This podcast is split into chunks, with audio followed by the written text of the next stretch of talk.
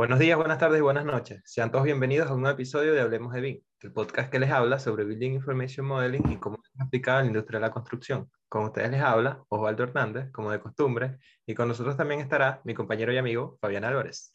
Muchísimas gracias, Osvaldo. Eh, así, estamos muy felices de traerles un nuevo episodio el día de hoy, pero sobre todo agradecidos de que nos escuchen. Muchas gracias por escucharnos a todos en Spotify, en YouTube, y en todas, las, en todas sus plataformas favoritas, pero, sí, sí pero para nosotros eh, nos importa mucho Spotify y YouTube. Eh, eh, otro tema que quería contarles es que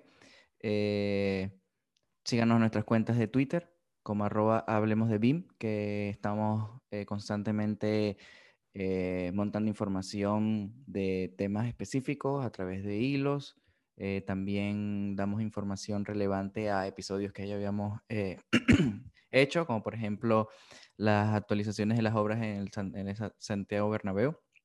Eh, recuerdo que en marzo de este año soltamos ese episodio y ya hoy en día el Santiago Bernabéu está reabierto, no completo, pero ya llevan bastante las obras avanzadas.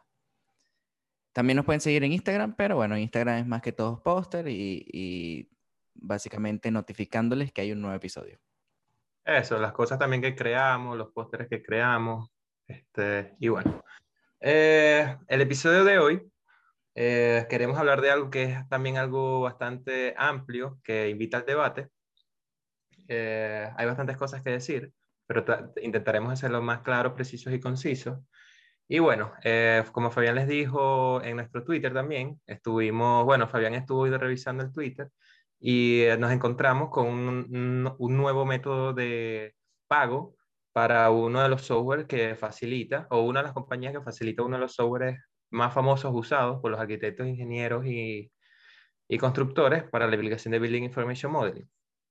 Este, queremos hablar un poco sobre eso, sobre las licencias también en general, también tratar de entender un poco que eh, para empresas pequeñas, empresas grandes, si quieren empezar a usar este tipo de software o si quieren implementar BIM, en el futuro para grandes obras, para pequeñas obras, qué es lo que necesitan, cuánto dinero, vamos más también un poco más enfocados en el dinero, en la parte económica, este, y cómo eso funciona también un poco. Creo que es la idea de hoy. Sí, bueno, la, la verdad es que eh, eh, descubrimos esta nueva modalidad de, de pago, eh, al menos para las licencias de Autodesk, que es a través de, de tokens. y bueno, a raíz de ese tweet, eh, que la, persona puso como pobre arquitectos, eh, decidimos tomar como que, o sea, decidimos hacer este episodio y empezar a investigar acerca de las opciones de pago para los, los, eh, los programas de Autodesk, los programas de otros softwares y también relacionado con el tema de OpenBeam y los programas que son open source. básicamente, como muchos de ustedes saben, pues eh, Autodesk y así como otras eh, compañías eh, tienen modalidades tipo estándar, que sería pagando tu licencia estándar, ya sea por un, por un programa individual o, un paquete. eso ya para, para, para, decirlo así, para personas que quieran trabajar con su propio equipo, pequeño equipo, no sé, uno, dos o tres, cinco personas y ya luego para empresas que ya tienen de 50 personas en adelante, eh, pues tienen otros paquetes que por lo menos en Autodesk no, no, lo, no muestran cuánto sería el precio del paquete, sino que eh, debes contactarlos. De igual manera, también pasa con otros eh, vendors como, no sé, SolidCAD, por lo menos aquí en Canadá, que hacen, son como, hacen ese puente y te venden los paquetes de Autodesk ya todo eso es algo más, eh, eh ¿cómo se dice? Eh, customizado, personalizado. Pero el día de hoy nos queremos enfocar más que todo en el tema de esta nueva modalidad de los tokens y si realmente beneficia o no. Que obviamente no diremos si sí o si no, pero que sea un, que se abre el, el debate. Eso, también, también conocer un poco también, ¿no? Porque ya como dijimos, está el método de la suscripción. A mí, a mí me gusta bastante el de Autodesk, la página de Autodesk. No soy un vendedor de Autodesk, Pero una de las cosas que me gusta bastante es que puedes ver los precios. Este, ellos también tratan de como que, ok, tenemos, bastante, tenemos bastante software, pero si estás enfocado en el diseño, en la construcción, te ofrecemos este paquete que es llamado Arquitectura, Ingeniería, Construcción Collection, que viene con una cantidad de software, son seis o cinco. Pagas el paquete y puedes usar todas estas estas diferentes herramientas que ellos te promueven.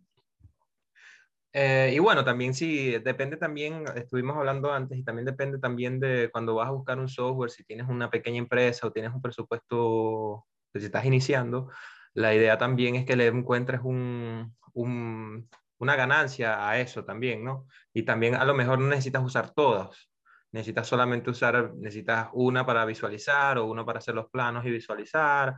Eh, también depende de, de la magnitud de, de, del proyecto, porque si es un proyecto básico, a lo mejor con AutoCAD y con un eh, software de modelado te sirve y no tienes que estar pagando la colección. Que, que, eh, que son al día de hoy, eh, en la página de, de, de, Estados Unidos, la colección vale 3.115 dólares an, anual por año, pero también lo puedes pagar mensual. No, sorry, sí, mensu sí, exacto, por año 3.000 o si no mensual, que son 390 dólares, algo así. Pero también es importante también decir que ellos también tienen la posibilidad de que tú pagues tres años. Y si pagas los tres años, no tienes que estar pagando, porque si te, te vence la licencia, tienes que estar pagando eh, renovación de licencia plus la licencia. Entonces, si compras estos tres años, no, eh, te ahorras esa cantidad de dinero en la renovación. Pero eh, ah, sigo insistiendo, depende también de, de, qué compañía tengas y a lo mejor eh, la suscripción era válida y, buena, pero a lo mejor este nuevo método también, que es el Flex, eh, a lo mejor se adapte un poco más a, la, a, los usuarios en vez de grandes empresas, sino solo usuarios, que se pueden crear una, una cuenta y simplemente pueden comprar los tokens, que es lo que también ya mencionaste, eh, por cierta cantidad de dinero. Ellos explican también que esta nueva modalidad es, eh, dura un año desde que los compras pero también hay algo que dura 24 horas cada token. Eh, pero entonces ellos te dicen que, y es una de las, de las cosas que hablan también cuando lees con respecto en el Twitter y vas, y dicen como que, ok, tienes que cerrar el software, por ejemplo, para evitar que el token se te gaste. Entonces, para mí, yo lo que yo entiendo es que desde que abres el, el software hasta que lo cierras, te cuenta la cantidad de tiempo hasta que llegas a 24 horas. Y eh, cada software también depende, no, no es lo mismo cantidad de tokens para, los mismos, para, lo, para todos los software. Por ejemplo, AutoCAD son 7 tokens, por darte un ejemplo, y Revit son 12 tokens eh, diarios. Y así también puedes tener un, un, como que tu balance, cuánto vas a gastar, cuánto necesitas. Entonces, eh, mm, y o sea, no soy, pienso que es solamente una opción, pues tienes esta opción, tienes la otra opción, Depende también de ti, depende del negocio que tengas también. Sí, exactamente. Eh, es una nueva opción que, bueno, todavía no está disponible. Creo que es eh, se convierte disponible a partir de 23 de septiembre. Eh, y yo creo que a medida que se utilice, se verá si pues es beneficioso o no. Sin embargo, si tú haces unos cálculos más o menos, pues te saldría más, eh, más caro eh, utilizar tokens que utilizar, eh, que pagar por la licencia ya sea mensual o, anual, pero también si, te, si tú sacas los cálculos y te sale más caro, significa que es que estás utilizando el Revit o el, o el Naviswork o el, o el software lo suficiente como para pagar la mensualidad. Yo allí no puedo decir mucho porque, pues, o sea, yo no tengo una empresa eh, y tampoco es que haya hecho, y eso es una pregunta para los eh, freelance, eh, más o menos cuánto, obviamente no nos van a decir cuánto, cuánto cobra, pero dentro de esos trabajos que son, que, que se realizan, está incluido el precio del Revit, el precio de los equipos, porque algo que yo me he dado cuenta es que en Latinoamérica, eh, se utiliza muchísimo más la versión gratis educativa que la versión paga. Pero yo nunca he, nunca he, determinado si es porque o es, excesivamente cara que, que, no te da ganancias o, o, es simplemente que simplemente no vale la pena como para pagar la versión, la versión paga. Eh, pero es una de las, de las interrogantes que yo quisiera así como entender y quizás con el tema del Flex, una vez que se implemente y que se empiece a utilizar, se, nos podamos dar cuenta más o menos cómo, cómo funciona. De todas maneras, déjenos saber en sus comentarios qué, qué opinan eh, al respecto. Y lo que me hace pensar es, una de las cosas que yo concluyo, y viene ya desde un punto de vista de empresas muchísimas más grandes, mm. Quienes hicieron una carta Autodesk en el 2020, eh, ellos estipulaban que para lo que ellos pagaban, el software no, no te daba la, todas las herramientas necesarias como para poder conectar con otro software entre, o entre software eh, de por sí. A veces, por ejemplo, no sé, un ejemplo, a veces hay cosas que realmente no puedes hacer en Revit y tienes que buscar una manera de cómo, un workaround, como diríamos. Y desde ese punto de vista, obviamente entiendo las empresas que pagan muchísimo dinero por estas licencias y que siempre están como que aumentando, no vean ese, ese, el, no vean como que resultados en el performance del software, ¿me entiendes? Mm. Y por ese punto, o sea, desde ese punto de vista de las empresas grandes lo entiendo, pero y me imagino que eso también aplica a mayor, a, mayor escala en, en, las empresas más pequeñas o en los startups. Límpiate el bigote. Eh, o los, o los, ¿sabes? Las empresas pequeñas o las personas que son freelance. Eso es algo que sería interesante saber porque yo también me di cuenta que muchas veces como que se busca eh, hablar mal de Autodesk o las empresas que crean los softwares por el tema de que no son open o open source. Pero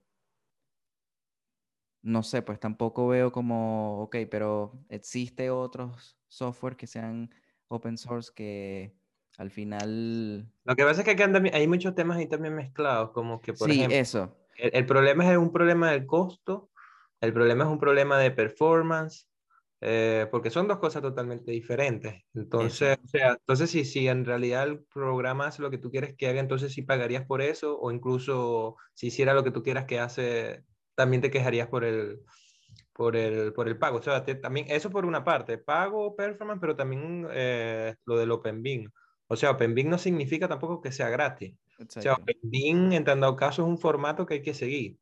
Y estuvimos hablando, Revit, Archicad, no son software eh, nativos de OpenBeam. Entonces, por eso es que hay que pasarlos a IFC. Y cuando lo pasas, porque también no, que el software es un, no apoya el IFC.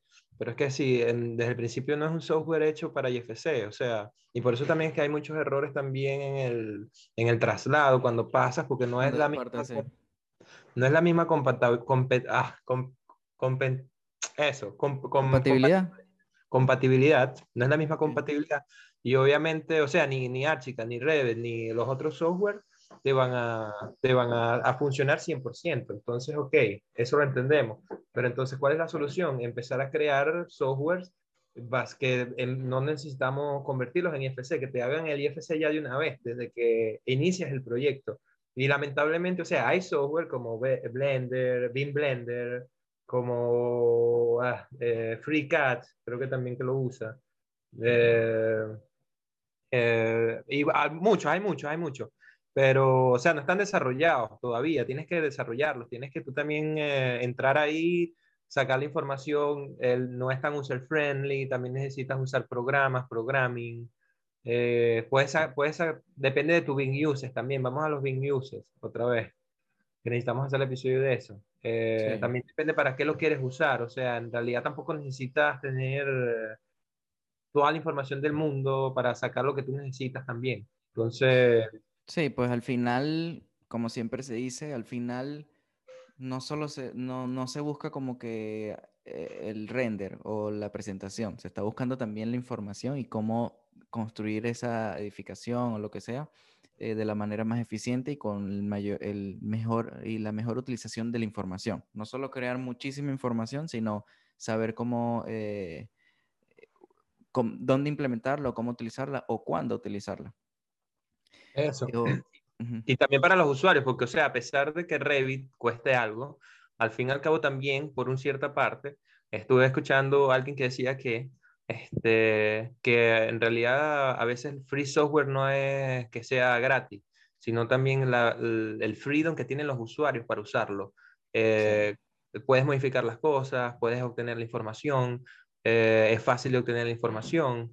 Este, hay muchas otras cosas más también porque también hay que decir, ok, porque también queremos entender eso, ¿cuál es el problema? El problema es que, el, el, que las licencias cuestan dinero, la gente quiere simplemente encontrar un software completamente gratis, eh, usar un browser en internet y ver el modelo en el internet sin tener que usar ningún otro programa, porque eso son también cosas, entonces también es como que, este, obviamente en este modo de pago es el modo de pago, y ya, o sea, tampoco es que eh, es solamente una opción que Autodesk está dando si tú lo quieres usar como, si no lo usas como ellos ya estaban diciendo. Entonces es como que, ok, porque hemos visto también en estos comentarios como que sí, bueno, entonces no, no sé si, sí.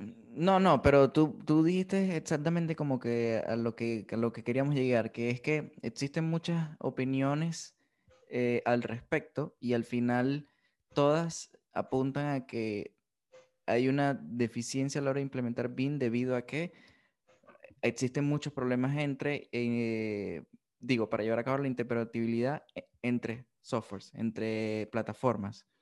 Y, pasa, y siempre va a pasar por el dinero, porque si te pones a pensar, eh, si no le pagas a los developers, ellos no te van a desarrollar. Es decir, nadie va a venir a crearte un, soft, un software gratis para que tú lo utilices. Eso significa que, tampoco saben, tampoco saben, porque o sea, el developer tampoco sabe qué es lo que está pasando en el, en cuáles son los problemas del día a día de un BIM manager o un ingeniero. Entonces también los, los, los usuarios, que son los ingenieros, también necesitan también hacer esa parte y esa contribución también en desarrollar estas herramientas. Porque si no estamos siendo dependientes de lo que Autodesk haga, y Autodesk en realidad no es una, o sea, obviamente tiene, trabaja con esto y todo esto, obviamente tiene sus profesionales, pero no es una compañía que trabaja, o sea, ellos trabajan el, te venden el software, más no ellos hacen eh, cosas con eso, o sea, como una compañía. Entonces, ok, están esos dos puntos de vista diferentes, de una compañía y, y otra compañía. Entonces, yo siento que esa compañía que nos está vendiendo el software, dependemos de lo que Autodesk haga. Eh, esa también es la pregunta y, ok, pero... Lamentablemente sí, porque si la mayoría de las empresas están utilizando el software Autodesk, quien es el realmente dueño del software son, eh, es Autodesk, no las empresas. Entonces, obviamente, las empresas no tienen un poder absoluto de qué pasan con esos modelos de, para los planos que ellos tienen. Al final, ellos no saben a dónde terminan esos modelos, esos planos en, en esas nubes de información de Autodesk.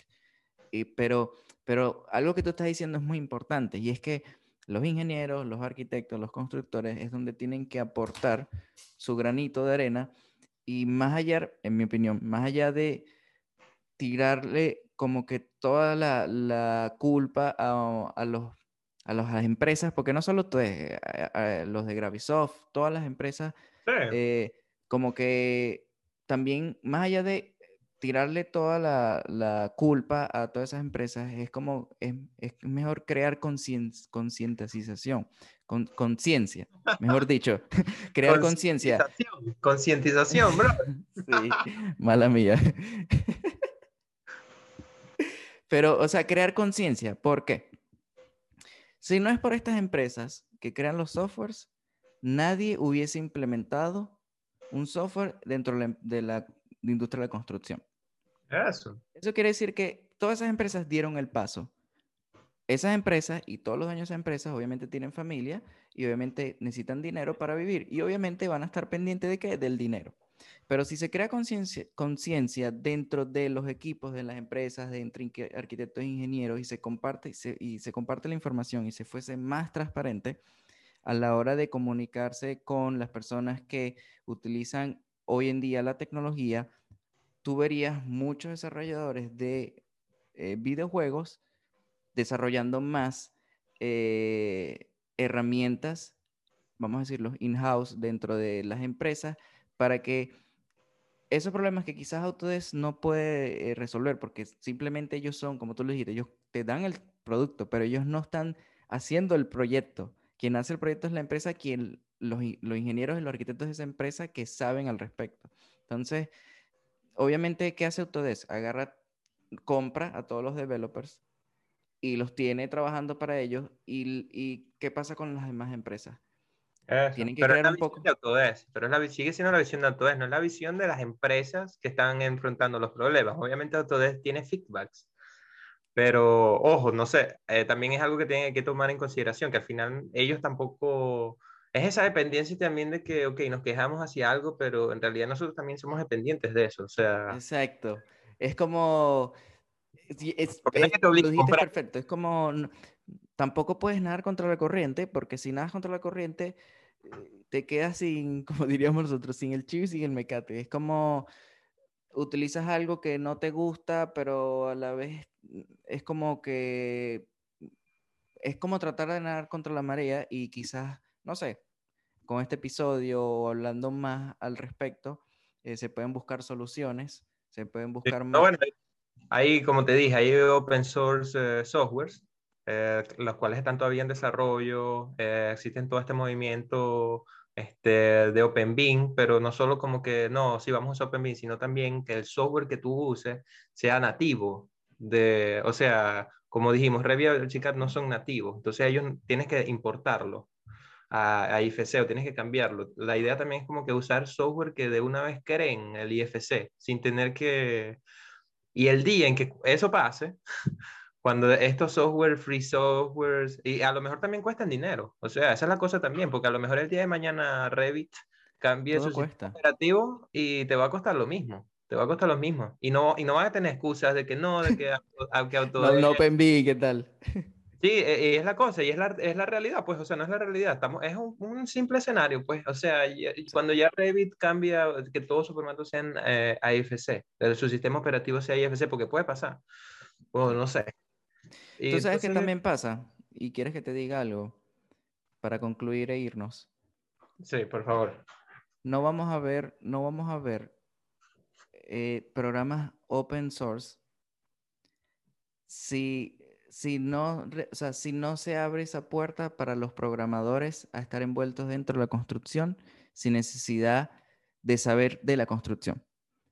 ¿Por qué digo esto? Muchas veces se habla de que no se puede implementar BIM si no has ido una obra, si no has ido a una construcción, si no has hecho un diseño y al final los programadores de informática no saben de construcción, pero son los creadores, pero son los que desarrollan el Python, el, el, el Dynamo, eh, los Dynamo scripts. Pero que, pero que esa es la cosa también, que también, o sea, uno hace los, los, eh, los Python y los, el código, pero también tienes que saber para qué lo estás haciendo, tienes que también tener un objetivo. Y es que ahí voy el punto, es que ahí es donde quiero llegar, que al haber más colaboración con los, de los ingenieros y los arquitectos y constructores con estas personas que trabajan con programación y trabajan más con, con, con, con creación de, de, códigos de Dynamo Find, de Python, etc., eh, estas personas sabrían más del tema, por lo tanto estarían más interesadas en trabajar con eso. No sé si me explico. Sí. No, pero... no estarían como pero también yo tengo una pregunta sobre la industria, o sea, ¿por qué esto no ha pasado antes? Porque también la industria simplemente está pendiente del negocio, de simplemente hacer el proyecto y usar las herramientas que tenemos, ah, ok, es fino, pero hasta ahí. O también, es porque también es depende de las compañías también invertir o a estas personas que saben darles tiempo también para que desarrollen a lo mejor más herramientas que puedan usar dentro de la compañía o, porque lo que yo veo también es que no es bueno tampoco para el business, porque el, el business model que tienen, bueno, tú lo has dicho en reiteradas, en reiteradas veces, lo que hace para la construcción son planos en PDF, ni siquiera es el, el, el modelo en 3D. Claro. Entonces, a lo mejor no, no te sirve, no, no, tampoco es bueno, es rentable, tampoco, ok, pago la licencia, pero obviamente me es caro porque no la uso al 100%. Entonces, y con esas herramientas que tenemos ahorita nos sirven, y, pero tampoco es el performance que decíamos, pero podemos hacer el trabajo. Entonces, como que... ¿Sabes qué pasa? Tenemos muchas ganas y poca gente que realmente quiera y puede hacer. Y dinero también. exacto, es que eso es lo que voy. Hay quienes quieren, pero no pueden por tema de dinero. Hay quienes pueden, pero no quieren por tema de dinero o por tema de que, no, bueno, ya, yo, así se hace y así estamos, entrega el PDF, los planos y vámonos. Y eso también afecta, porque al final es como, ok, pago este poco de dinero por este software que me hace un modelo en 3D, pero al final lo que entrego es un plano. ¿Para dónde estamos yendo? Entonces, bueno, eso lo eh. queremos dejar para, para que ustedes opinen, nos digan, nos comenten. Si les gustó el episodio, eh, déjenos saber. Si quieren que hablemos más al respecto, déjenos saber. Eh, si tienes algo más que decir, Osvaldo, concluye y vámonos. No, nada. Otra vez muchas gracias por escucharnos a la gente de Spotify. Muchas gracias que nos escuchan siempre. YouTube también disponible. Eh, en Twitter, muy interactivos. Instagram, le mostramos los posts. Y bueno, nada, disfrutar. Un saludo a Arturo. Felicitaciones, Arturo. Coño, sí, Arturo, te habíamos... Eh, habíamos grabado este episodio y te habíamos hecho como una felicitación de 10 minutos, te lo juramos. lo, tenemos, lo tenemos, lo tenemos. Lo guardaste, ¿no? Sí, sí, sí, el video está. El video está. En fin, nos vemos. Cuídense. Dale. Saludos. Chao.